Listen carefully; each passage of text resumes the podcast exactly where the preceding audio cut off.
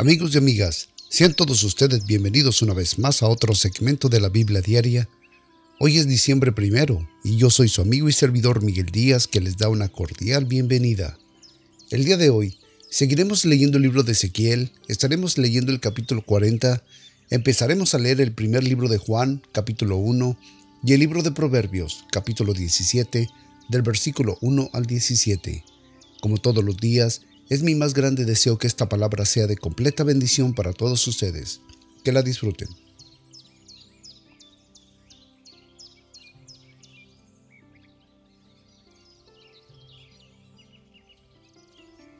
Libro de Ezequiel, capítulo 40, versículo 1. En el año 25 de nuestro cautiverio, al principio del año, a los 10 del mes, a los 14 años después que la ciudad fue tomada, en aquel mismo día vino sobre mí la mano de Jehová y me llevó allá, y en visiones de Dios me llevó a la tierra de Israel, y me puso sobre un monte muy alto, sobre el cual había como la estructura de una ciudad en el sur, y me llevó allí, y aquí que un varón, cuyo aspecto era como el aspecto de bronce, y tenía un cordel de lino en su mano y una caña de medir, y él estaba en la puerta, y me habló aquel varón diciendo, Hijo de hombre, mira con tus ojos y oye con tus oídos, y pon tu corazón a todas las cosas que te muestro, porque para que yo te las mostraré eres traído aquí. Declara todo lo que ves a la casa de Israel. Y he aquí un muro fuera de la casa, alrededor, y la caña de medir que aquel varón tenía en la mano era de seis codos, de acodo y palmo menor, y midió la anchura del edificio de una caña y la altura de otra caña, Después vino a la puerta que daba hacia el oriente y subió sus gradas y midió el postre de la puerta de una caña de altura y de otro postre de la otra caña del ancho. Y cada cámara tenía una caña de largo y una caña de ancho, y entre las cámaras había cinco codos de ancho y cada postre de la puerta junto a la entrada de la puerta por dentro una caña. Midió asimismo la entrada de la puerta por dentro una caña Midió después la entrada del portal de ocho codos y sus postres de dos codos, y las puertas del portal estaban por dentro, y la puerta que daba hacia el oriente tenía tres recámaras a cada lado, las tres de una medida, también de una medida los portales a cada lado, y midió el ancho de la entrada de la puerta de diez codos, la longitud del portal de trece codos, y el espacio delante de las cámaras de un codo y de un lado, y del otro lado al otro lado, y cada cámara tenía seis codos de un lado y seis codos del otro lado, y midió la puerta desde el techo de una cámara hasta el techo de la otra, veinticinco codos de anchura, puerta contra puerta, e hizo los postes de setenta codos, cada postre del atrio y del portal por al lado alrededor, y desde el frente de la puerta de la entrada hasta el frente de la entrada de la puerta interior cincuenta codos, y había ventanas estrechas en las cámaras y en sus portales por dentro de las puertas y alrededor, y asimismo los corredores y las ventanas estaban alrededor por dentro, y en cada postre había palmas. Me llevó luego al atrio exterior, y aquí que había cámaras y un ensolado hecho alrededor del atrio.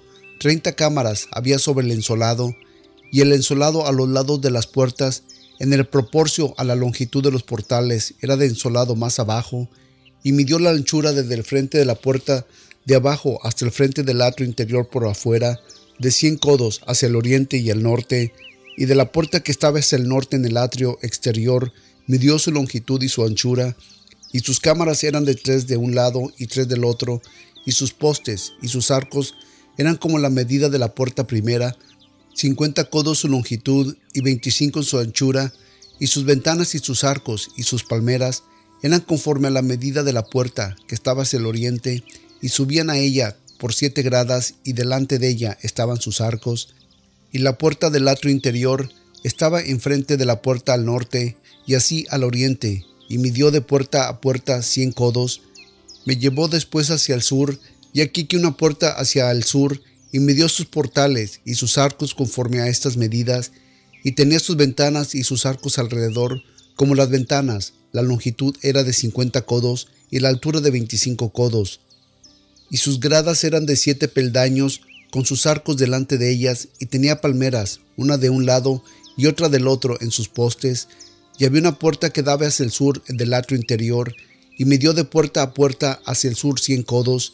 Me metió después en el atrio adentro a la puerta del sur, y midió la puerta del sur conforme a estas medidas, y sus cámaras y sus postes y sus arcos eran conforme a estas medidas, y tenían sus ventanas y sus arcos alrededor. La longitud era de cincuenta codos y de veinticinco codos de anchura, y los arcos alrededor eran de veinticinco codos de largo y cinco codos de ancho, y sus arcos caían afuera al atrio con palmeras en sus postes y sus gradas eran de ocho escalones, y me llevó al atrio interior hacia el oriente y midió la puerta conforme a estas medidas, y eran sus cámaras y sus postes y sus arcos conforme a estas medidas, y tenía sus ventanas y sus arcos alrededor, la longitud era de cincuenta codos y la anchura de veinticinco codos, y sus postes caían hacia el atrio exterior con palmeras a cada uno de sus postes de un lado y del otro, y sus gradas eran de ocho peldaños, y había allí una cámara y su puerta con postres de portales, allí lavaban el holocausto, y en la entrada de la puerta había dos mesas a un lado y otras dos al otro, para degollar sobre ella el holocausto y la expiación y el sacrificio por el pecado, y al lado por fuera de las gradas, a las entradas de la puerta del norte, había dos mesas, y al otro lado estaba la entrada de la puerta dos mesas, cuatro mesas a un lado y cuatro mesas al otro lado, junto a la puerta ocho mesas sobre las cuales degollaban los sacrificios, y las cuatro mesas para el holocausto eran de piedra labrada, de un codo y medio de longitud, y de codo y medio de ancho, y de altura de un codo. Sobre estas ponían las herramientas con las que degollaban el holocausto y el sacrificio, y adentro ganchos de un palmo menor, dispuestos alrededor, y sobre las mesas la carne de las ofrendas, y afuera de la puerta interior, en el atrio de adentro, que estaba al lado de la puerta del norte, estaban las cámaras de los cantores, las cuales miraban hacia el sur, y estaban al lado de la puerta del oriente, que miraban hacia el norte, y me dijo, Esta cámara que miras hacia el sur es de los sacerdotes que tienen la guarda del templo, y la cámara que mira hacia el norte es de los sacerdotes que tienen la guarda del altar.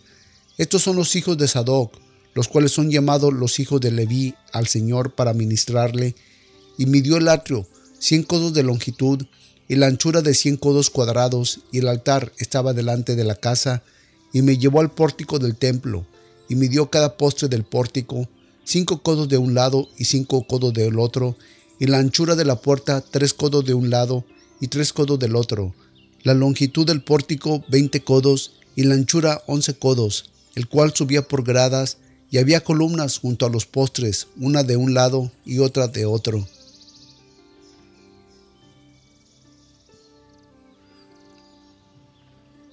Primer libro de Juan, capítulo 1, versículo 1. Lo que era desde el principio, lo que hemos oído, lo que hemos visto con nuestros ojos, lo que hemos contemplado y palpado con nuestras manos tocante al verbo de la vida, porque la vida fue manifiesta y la vimos y testificamos y nos anunciamos aquella vida eterna, la cual estaba con el Padre y se nos ha manifestado. Lo que hemos visto y oído, eso anunciamos, para que también vosotros tengáis comunión con nosotros y nuestra comunión verdaderamente con el Padre y con su Hijo Jesucristo. Y estas cosas os escribimos, para que vuestro corazón sea cumplido y que este mensaje que oímos de Él y os anunciamos, que Dios es luz y en Él no hay ninguna tiniebla. Si decimos que tenemos comunión con Él y andamos en tinieblas, mentimos y no practicamos la verdad. Mas si andamos en la luz, como Él está en la luz, tenemos comunión unos con otros y la sangre de Jesucristo su Hijo nos limpia de todo pecado. Si decidimos que no tenemos pecado, nos engañamos a nosotros mismos y la verdad no está en nosotros. Si confesamos nuestros pecados, Él es fiel y justo para perdonar nuestros pecados y limpiarnos de toda maldad. Si decimos que no hemos pecado, le hacemos a Él mentiroso y su palabra no está en nosotros.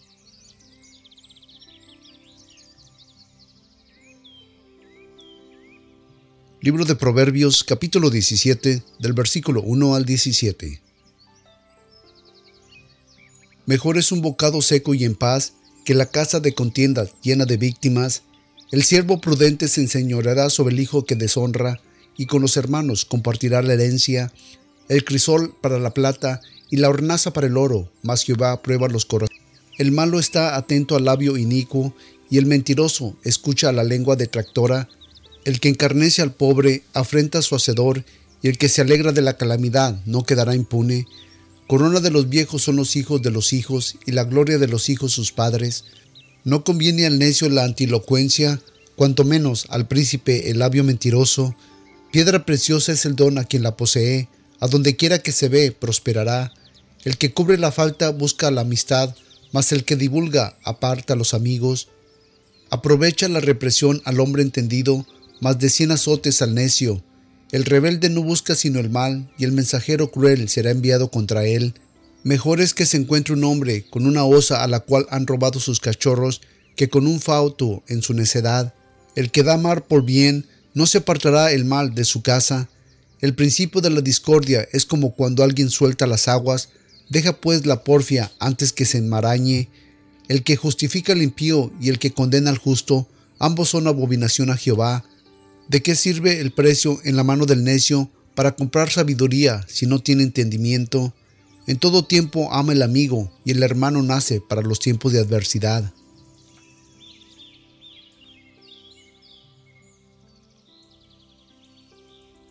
Padre bendito Señor, te damos gracias en esta mañana nuevamente por la vida, por la salud, Padre, por ese privilegio tan grande, Señor, que nos sigues dando diariamente, Padre, de escuchar tu palabra, de aprender de ella, Señor. Gracias por seguirnos hablando. Gracias, Señor, por hacer nuestro corazón, Señor, nuestra mente, por hacernos sensibles a ti, Padre. Gracias, Padre. Gracias te damos por todas las bendiciones, todo el amor, Señor, que tú reflejas en nuestras vidas. Padre, gracias, Señor Gracias porque tú nos has ayudado hasta aquí, Señor. Estamos, Señor, entrando en este último mes del año, Padre. Y gracias te damos, Señor, porque nos has ayudado todo este tiempo, Señor. Gracias, Señor, te doy por todos aquellos que fielmente nos han seguido desde el principio de este ministerio, Padre. Gracias, Señor, te doy, Padre, porque estás contestando todas las peticiones que tenemos delante de ti, Padre. Gracias, Señor, por darnos esa fe, darnos esa esperanza, de saber, Señor, que tenemos un Dios que nos escucha, que nos cuida, que nos guarda. Gracias, Padre, por hacernos mejores cada día.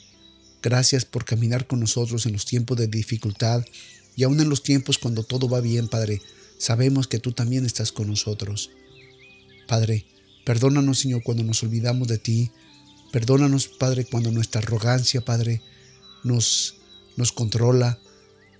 Señor, te pedimos, Señor, que por favor nos pongas un corazón agradecido, un corazón humilde, Padre, para entender, Señor, y saber, Señor, que todo lo que viene a nuestro alrededor, aún las cosas malas, Señor, tú las permites para traernos bien.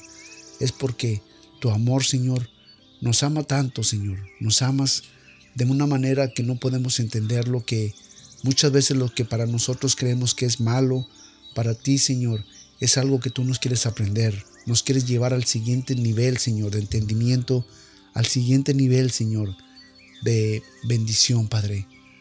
Gracias, Señor, te damos por eso. Gracias te damos, Señor, porque sin ti, Señor, no seríamos nada. Sin ti no supiéramos dónde estuviéramos, Señor. Gracias te damos por eso, en el poderoso nombre de tu Hijo Jesucristo, Padre. Amén. Pues amigos y amigas, muchas gracias nuevamente por haber estado con nosotros en otro segmento más de la Biblia Diaria. No olviden de visitar nuestra página de internet en www.bibliadiaria.org. También si tienen algún comentario, pregunta, una sugerencia o tienen alguna petición que quieren que nos reunamos y oremos por ella, pues ah, ahí está nuestra dirección de correo que es bibliadiaria.org arroba gmail.com. Escríbanos y con todo gusto nos estaremos ah, reuniendo para orar por sus peticiones o contestando sus comentarios, sus preguntas. Y pues amigos y amigas, sin más yo los dejo y pues los espero el día de mañana en otro segmento más de la Biblia Diaria. Recuerden que yo soy su amigo y servidor Miguel Díaz, que espera que ustedes y toda su familia, hoy y siempre, siempre estén llenos de bendición de los cielos hasta que sobreabunden. Que el Señor me los bendiga y hasta entonces.